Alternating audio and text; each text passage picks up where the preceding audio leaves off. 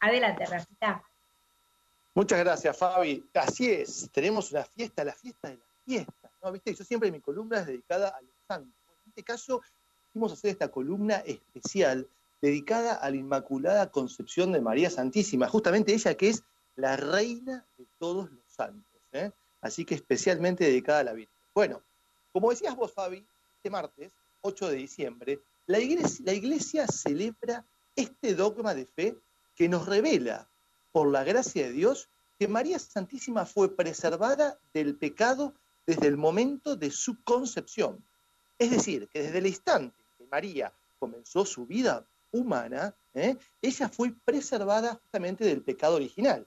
El 8 de diciembre de 1854, el Papa Pío IX, en su bula Inefabilis Deus, proclamó justamente este dogma de manera solemne. Dice, declaramos, proclamamos, definimos que la doctrina que sostiene que la, Beatísima Virgen María fue preservada inmune de toda mancha de la culpa original en el primer instante de su concepción por singular gracia y privilegio de Dios omnipotente, en atención a los méritos de Cristo Jesús, Salvador del género humano. Esta doctrina está revelada por Dios y debe ser, por tanto, firme y constantemente creída por todos los fieles. ¿eh? Al ser proclamado un dogma de fe, no es una opción que los católicos tenemos de creer o no creer, sino que justamente tenemos que adherir con toda nuestra cabeza, con todo nuestro pensamiento y con todo nuestro corazón ¿eh? a justamente esta doctrina de la Inmaculada Concepción. María es la llena de gracia, significa una particular abundancia de gracia que ella recibió. Es un estado sobrenatural en el que el alma está unida profundamente con el mismo Dios. Este camino para la definición dogmática de la concepción inmaculada de María fue trazado por un famoso franciscano llamado Duns Scoto. ¿eh? Se dice que al encontrarse frente a una, estatua, una imagen ¿no? de la Virgen María, hizo esta petición. La voy a leer en latín. Dice, dignare me laudare te Virgo Sacrata. O sea, oh Virgen Sacrosanta, dadme las palabras propias para hablar bien de ti. ¿Eh? Qué hermosa petición ¿no? que le hizo este franciscano a la Virgen. ¿no? Dame las palabras propias para hablar bien de ti. Y luego el franciscano hizo públicamente estos tres cuestionamientos. Eh, invito a Fabia a que nos dé la primera pregunta. ¿A Dios le convenía que su madre naciera sin mancha del pecado original? Y este franciscano contestó, sí, a Dios le convenía que su madre naciera sin ninguna mancha. Esto es lo más honroso para él. Después hizo una segunda pregunta, Eugen. ¿Dios podía hacer que su madre naciera sin mancha de pecado original? Y él contestó, sí, Dios lo puede todo.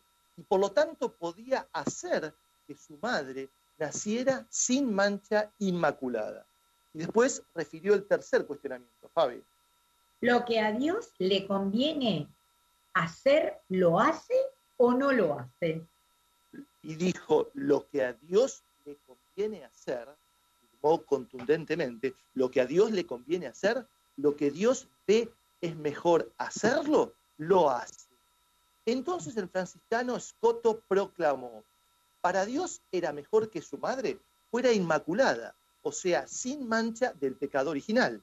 Segundo, Dios podía hacer que su madre naciera inmaculada sin mancha. Y tercero, por lo tanto, Dios hizo que María naciera sin mancha del pecado original. Porque Dios, cuando sabe que algo es mejor hacerlo, lo hace. La Virgen María es inmaculado, es inmaculada porque Cristo Jesús iba a nacer de su seno. Por eso Dios la hizo inmaculada, para que tenga un vientre puro donde encarnarse.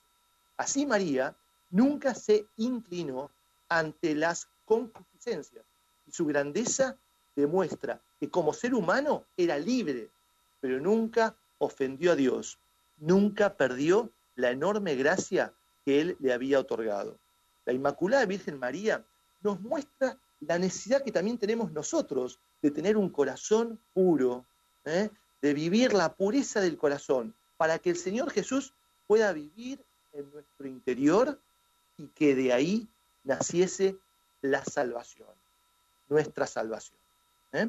Ahora me gustaría referirme a qué pensaban los santos ¿eh? sobre este dogma de la Inmaculada Concepción. O sea, un dogma que, como yo recién decía, ¿no? fue proclamado por el Papa Pío IX, Pío IX, perdón, Pío IX, pero siempre fue una creencia en toda la historia de la Iglesia. Entonces ahora me gustaría referirme a qué opinan, ¿no? ¿Qué decían los santos sobre la Inmaculada? Por ejemplo, tenemos a San Ireneo, es un obispo del siglo II, o sea, ya estamos hablando de los comienzos de la Iglesia. ¿Qué nos dice, Fabi? ¿No lees qué nos dice San Ireneo? ¿Cómo no? Presenta a María como la nueva Eva, que con su fe y su obediencia contrapesa la incredulidad y la desobediencia de Eva. Ese papel en la economía de la salvación exige la ausencia de pecado. Era conveniente que, al igual que Cristo, nuevo Adán, también María, nueva Eva, no conociera el pecado y fuera así más apta para cooperar en la redención.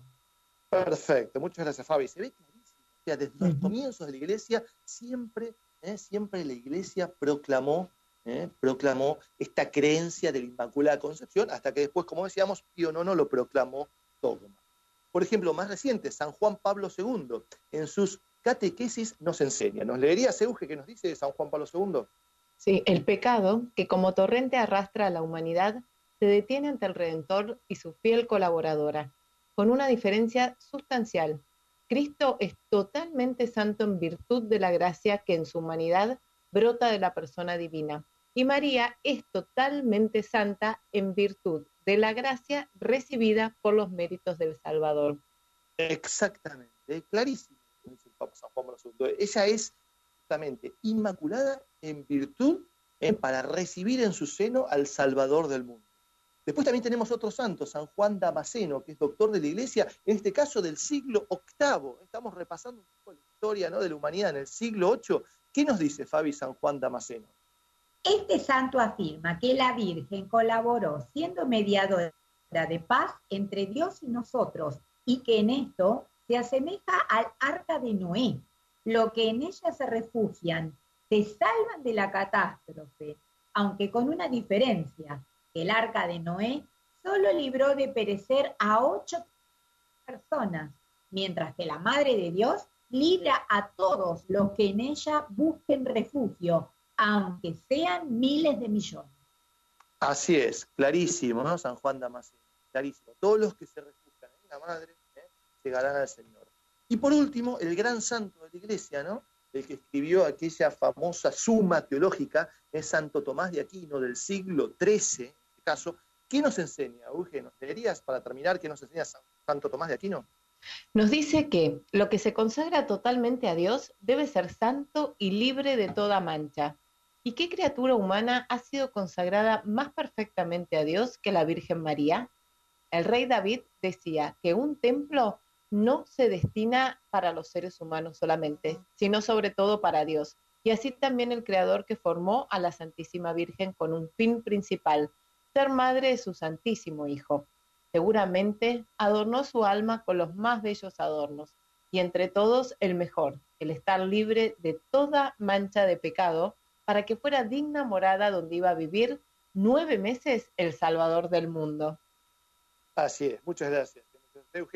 Así es, así que tenemos clarísima, digamos, ¿no? la doctrina de la Inmaculada Concepción, que nuestra madre ¿eh? fue librada del pecado por especial gracia de Dios. Y bueno, y para terminar esta columna, encontré una oración muy linda, escrita por San Maximiliano Colbe, que dice así, Oh Inmaculada, Reina del cielo y de la tierra, refugio de los pecadores y Madre nuestra amorosísima, a quien Dios confió la economía de la misericordia.